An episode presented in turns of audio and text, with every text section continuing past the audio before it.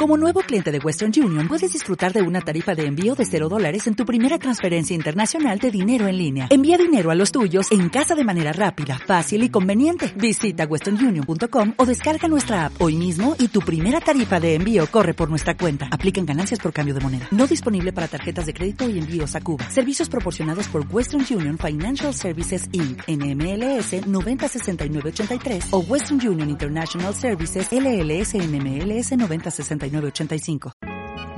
Hoy no se trata de ti. Hoy no se trata de mí. Se trata de todos. Hablemos de lo que nos pasa. Hola a todos, bienvenidos a una nueva entrega del Proyecto Grita Podcast o podcast del Proyecto Grita, lo mismo como ustedes quieran llamarle. Estamos grabando este episodio en Concepción en un día soleado, post 18, muchos arrepentidos por haber comido tanta empanada. Tenemos hoy día tres invitadas muy, muy bacanes que quieren conversar con nosotros esta nueva temática. Así que les voy a pedir que se presenten, por favor, que digan su nombre, cuál es su edad, qué hacen por la vida. Si te puedes presentar por ahí, primera invitada. Hola a todos, yo me llamo Yasmín Quijada, tengo 17 años, voy en el Colegio Montaner, onlinemente, y mm, vivo aquí en Gualpén. Perfecto, muchas gracias Yasmín por acompañarnos hoy día en este nuevo episodio. Tú vas en el colegio entonces, 17 años, así que todo nos joven, pero queremos saber más acerca de ti a lo, largo del capítulo, así que gracias por estar con nosotros. También tenemos otra invitada, si se puede presentar. Hola, yo me llamo Sofía Quiroz, tengo 15 años, estudio en el Colegio Amanecer de Talcahuano, soy de Talcahuano y eso, estoy cursando las clases online. Las benditas clases online. Gracias, Sofi. Eh, te podemos decir Sofi, ¿cierto? Sí, sí. Bacán, bacán. Eh, y tenemos también una última invitada, una invitada de lujo. Dale nomás, preséntate. Hola, yo me llamo Francisca Rojas, soy profesora de lenguaje, trabajo en el Colegio Arturo Prat hace siete años, vivo en Talcahuano y el colegio también queda en Talcahuano. Le hago clase a alumnos de enseñanza media, desde primero a cuarto medio. Eso, la mejor edad para hacerle clase a personas, ¿cierto? Una muy buena edad para hacer clase porque los alumnos son entretenidos. Sí, bacán. Bueno, aquí, aquí tenemos una profe que ama hacer clase, así que gracias a Dios por tu vida, Franci. Y bueno, hoy día queremos conversar entre los cuatro, y les cuento ya también a los invitados, acerca de las clases online acerca de lo que hemos estado viviendo desde que comenzó esta pandemia. Está el típico meme que habla acerca de las clases online, que son terribles, que son lo peor que hay. Está ese meme de algo así como mal construido, mal hecho, y le preguntan a la persona, ¿dónde aprendiste a hacerlo? Y te dice, no, esto lo aprendí en clase online. Es el clásico meme, no sé si lo han visto las personas que nos están escuchando. Y, está como esta sensación de que las clases online han ido como en perjuicio de, lo que era antes la educación. Es como que son más difíciles, como que uno se estresa más, tiene más guías, tiene más tareas. Entonces hoy día queremos conversar acerca de eso y queremos también ver cómo sobrevivir a las clases online, cómo poder darle una vuelta a esto, a esto que se ve tan difícil, tan complejo, tan pesado, y también hacerlo bien, o sea, aprender realmente, sacar buenas notas, bueno, en el caso de que tengan notas en sus colegios, y eh, otro tipo de cosas. Así que mm, para conocer un poquito más acerca de las clases online, bueno, yo les cuento, eh, como lo he dicho en otros capítulos, estudio Derecho, entonces ya como que me, perdí de las clases online, ya como que no, no tengo clases online, pero sí aquí tenemos a dos, a dos personas que nos pueden contar. Así que, Yasmín, cuéntanos cómo ha sido tu experiencia en este tiempo. ¿Ha sido tan difícil como se dice? ¿Ha sido tan complicado? Cuéntanos, por favor. Eh, sí, la verdad es que para mí ha sido difícil el aprendizaje de, de algunas materias, en mayoría para matemáticas. Me pasó que tenía que hacer la entrega de una, de una guía que tenía distintos ejercicios y yo le pedí a mi hermana que me ayudara. Y ella me preguntaba qué entendía para ella empezar a explicarme, a ayudarme. Y yo le dije, nada, no entiendo nada. Entonces ahí me empecé a dar cuenta de la falta de aprendizaje que estaba teniendo por, por a veces mi falta de atención, por a veces tener vergüenza de preguntarle a, a mis profesores y eso más que nada. Oye, ¿y qué ha sido lo más difícil de las clases online? Por ejemplo, muchos le ha costado hacerse el hábito de levantarse, levantarse a la clase online, o sea, no estar como desde la cama escuchando la clase. Eh, ¿Qué ha sido lo más difícil para ti, Yasmin? Sí, eso, eso, de levantarme temprano, a las 8 tengo una clase algunos días, levantarme a escucharla me, ha costado mucho. A veces tengo tanta flojera que, bueno, al, principio de la cuarentena me quedaba acostada viéndolo en el celular así. Buenísimo. Oye, todos nos ha costado, todos nos ha costado eso. Sofi, ¿cómo ha sido tu experiencia como participante de esta clase online? ¿Qué es lo que más te ha costado? Cuéntanos tu testimonio. Lo que más como que me, ha complicado es el tema de luchar con mi flojera, la tentación de como de ir a acostarse a la cama, de como no pescar, porque es como mucho más fácil tener acceso, no sé, a estar viendo el celular, y otra cosa que me ha complicado bastante es el hecho de solamente tener una hora por materia a la semana, porque como es poco tiempo, los profesores tienen que avanzar rápido y pasan mucha materia y uno tiene que estar los 45 minutos concentrados, porque me ha pasado mucho en matemáticas también, que la profe, no sé, pasa muchas propiedades en una clase por falta de tiempo y avanza rápido y a uno le da vergüenza preguntar. Es como que ni siquiera uno sabe qué preguntar, uno no entiende nada. Y siguen avanzando y ha sido como un poco complicado.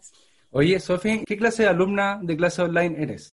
¿La que está muteada todo el rato y pasa como si nada la clase? ¿O la clase de alumna que hace preguntas? La clase de alumna que está muteada todo el rato y que le pregunta a las amigas, no sé, pregunta así como, oye, ¿qué estamos haciendo? Oye, me perdí, oye, ¿te entendiste? O sea, de por sí ya es complejo preguntar en persona para mí. Entonces, de manera online, eh, mutea todo el rato. Apenas digo el presente y ahí no. Buenísimo. Hay, hay memes con eso igual, súper entretenido. No lo voy a contar porque fome contar un meme, súper fome. Así que, Franci, desde, desde tu visión como profesora, ¿qué ha sido lo más difícil? Porque muchas veces conocemos la visión de, los alumnos, porque la mayoría somos alumnos, no somos profes, pero desconocemos como alumnos la visión del profe, porque además que le ha costado este tiempo algo. Entonces, cuéntanos, ¿qué es lo que ha sido más difícil para ti? No sé si podría decir que ha sido como lo más, más difícil de todo, pero sí me he enfrentado a hartas dificultades como profe. Por ejemplo, el hecho de no ver a los alumnos. De repente yo hago una, una pregunta en una clase online y se produce un silencio. Un silencio porque están todos los alumnos con la cámara apagada y están todos muteados. Entonces, cuando yo quiero que alguien me responda, así como que tiro una pregunta al aire, de ahí tengo que responderme yo misma. Como no sé, pregunto, ¿qué son los sustantivos? Silencio. Gracias chiquillos por su respuesta. Los sustantivos son, porque nadie me responde, entonces es triste como, como profe tratar de animar la clase, pero uno no sabe si los alumnos en realidad están animados, están concentrados o no están concentrados. Yo creo que he establecido un vínculo más firme con mi computador que con los alumnos en este tiempo. Tremenda la última frase. He establecido un vínculo más, firme con mi computador que con los alumnos. Muy buena. Eh, cuático, ¿ah? Cuático. ¿Y qué pensáis tú, Francis, de esa idea que anda dando vuelta, como que se aprende menos por las clases online? ¿Piensa que es realidad? ¿Piensa que, que en verdad no es tan así? Es que depende de qué es lo que nosotros estemos priorizando en entregarle a los alumnos. Porque si nosotros queremos entregarles mucho conocimiento, sí, efectivamente se está aprendiendo menos porque, por ejemplo, en lenguaje, yo tengo en algunos cursos siete horas de lenguaje a la semana y en otros cursos seis horas en un año de clase normal pero este año tengo dos bloques de 45 minutos para pasarles todo el contenido que debería haberles pasado en la semana. Entonces, efectivamente se entrega menos contenido y de repente hay cosas que, como decía la Sofi, se entregan muy rápido. Entonces, el alumno las vio pasar frente a sus ojos, pero no las entendió, no las aprendió y después nadie más se las reforzó y se perdieron. Ahora, si nosotros nos preguntamos qué es lo que queremos formar en los alumnos, cuáles son los reales aprendizajes, entonces tenemos que, como profesores, priorizar ciertas cosas. O sea, yo espero que mis alumnos estén bien, se sientan cómodos en clase, no se sientan aplastados por el peso de la cuarentena y del estrés. En realidad quiero llenarlos como si estuviera llenando una caja con cosas. Depende del punto de vista si se aprende más o se aprende menos. Pero claramente la cuarentena es perjudicial porque nadie está preparado para tener clase online, ni los profes ni los alumnos. Sí, igual, igual es una realidad lo que, lo que tú dices y pienso que, es una realidad a la que muchos profes se están enfrentando ahora mismo. También quiero hacer una pregunta a la Yasmin. No sé si te has sentido más estresada, más ansiosa. ¿Cómo, ¿Cómo lo has visto? ¿Cómo lo has vivido? ¿Cómo has vivido las clases online?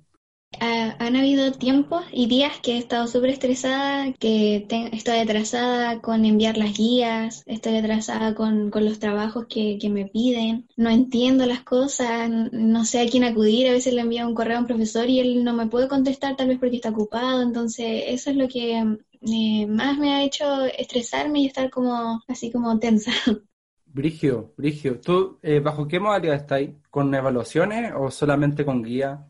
Son como guías evaluadas, pero no las evalúan con una nota así como 7, 6, 5. Nos evalúan como bueno, insuficiente y así. Lo, lo he escuchado harto eso, como de ese tipo de evaluaciones post pandemia, como esa guía evaluada Brigio. ¿Y tú, Sofi, cómo lo están haciendo igual? Eh, no, a mí me están evaluando con notas. De hecho, estoy en el segundo semestre, ya cerré el, el primer semestre que se cerró con las guías, porque nosotros empezamos las clases online como en, no me acuerdo si fue como en julio recién. Estuvimos como mitad de año a pura guía.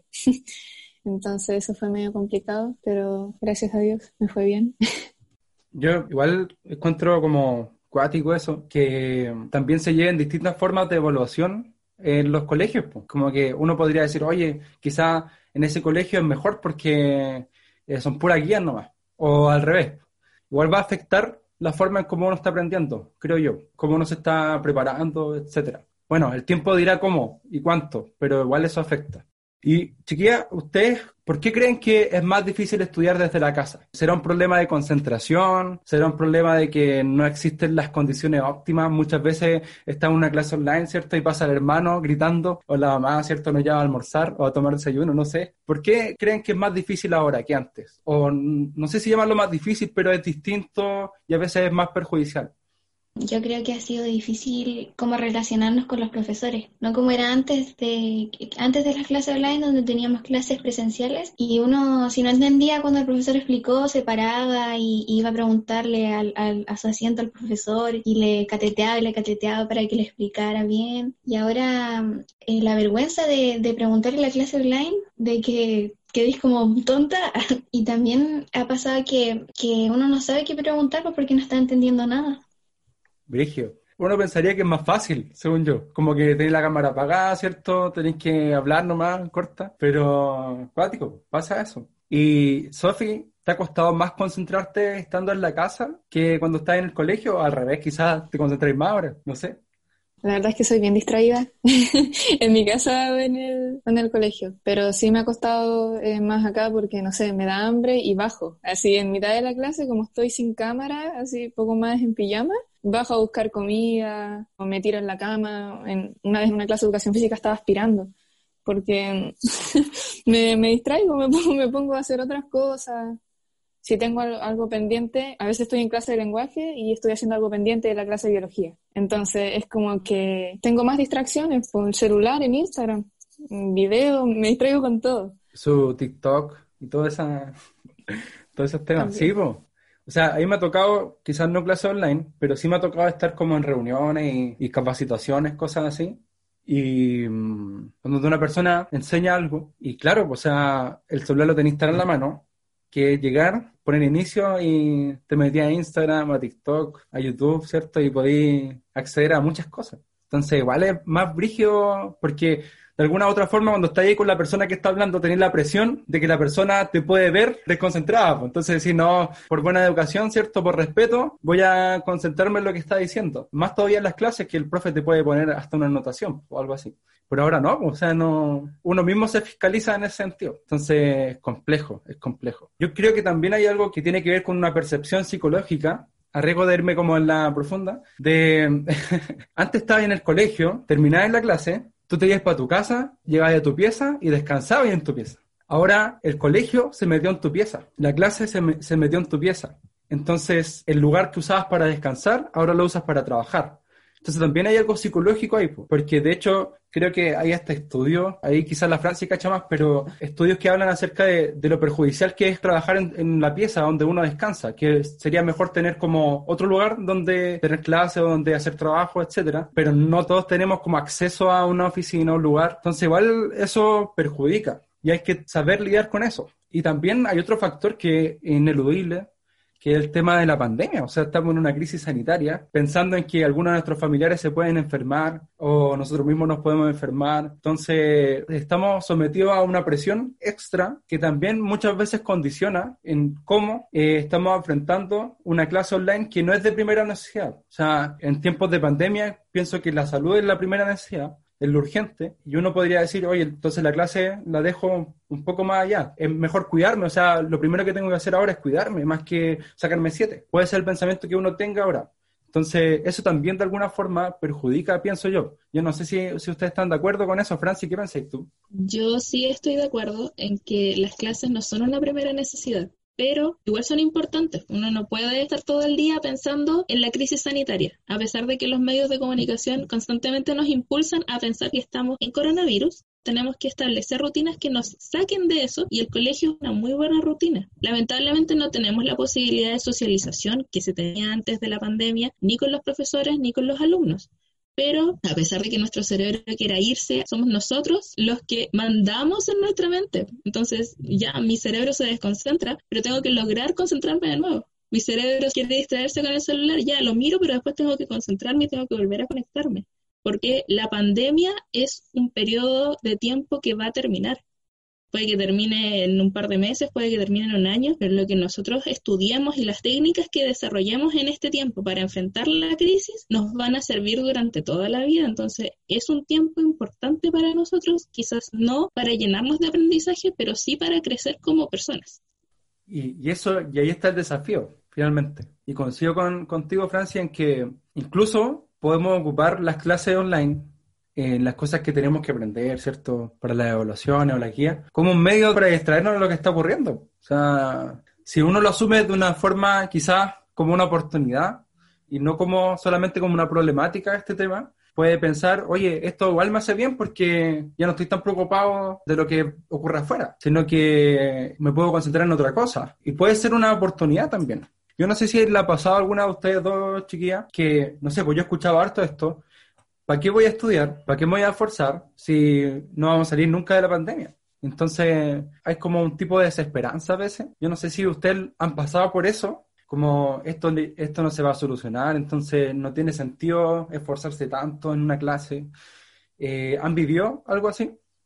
Sí, sí, me ha pasado que que a veces pienso que tenemos para rato con esto de la pandemia, que, que no es como dicen las noticias de que ya va a llegar la vacuna en diciembre y ya va a estar todo normal el próximo año. Digo no, pues, porque me ha dado esa desesperanza de que queda mucho de la pandemia. Y me ha, me ha estresado mucho también el pensar que el próximo año voy a estar en cuarto medio y que tal vez puede que sigamos con las clases online y con lo del aprendizaje y todo eso, sí, sí me ha pasado mucho.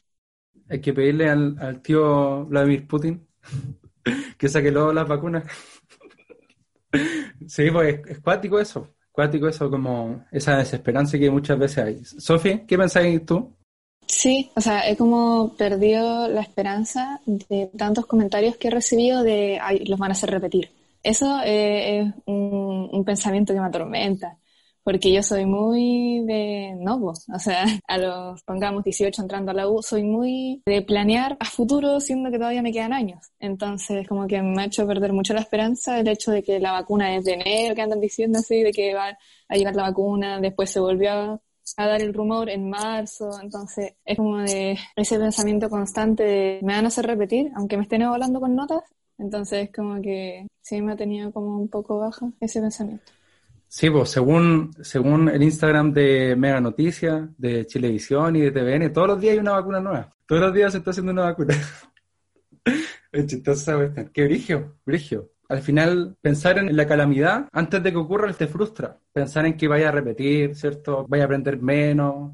Obviamente uno va a estar frustrado si es que sigue pensando así. Creo que ha sido un desafío para todos nosotros yo al principio de la pandemia decía, no, este va a ser un momento temporal, que va a durar poco, va a durar unos meses, y después yo sigo con mi vida. Pero he aprendido de a poquito, de a poquito, que esta es mi vida ahora. Entonces hay que tratar de, de trabajar con lo que tenemos.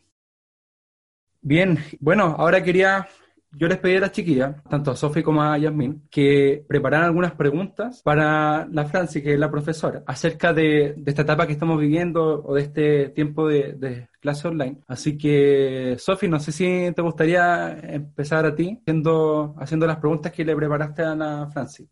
La primera pregunta que tenía era si es que ¿Usted ha sentido como la poca empatía por parte de los alumnos? Porque veo mucho en mis compañeros que se la agarran así mal con el profe porque no les responden dudas o porque, no sé, no explican algo bien. Entonces, eso, quería saber si ha sentido esa, como esa presión de la cantidad de alumnos tan grande que me imagino que tiene un profesor. Si te gustó este capítulo, no dudes en compartirlo. Gracias por escucharnos y para más información, visita nuestro Instagram proyecto.grita.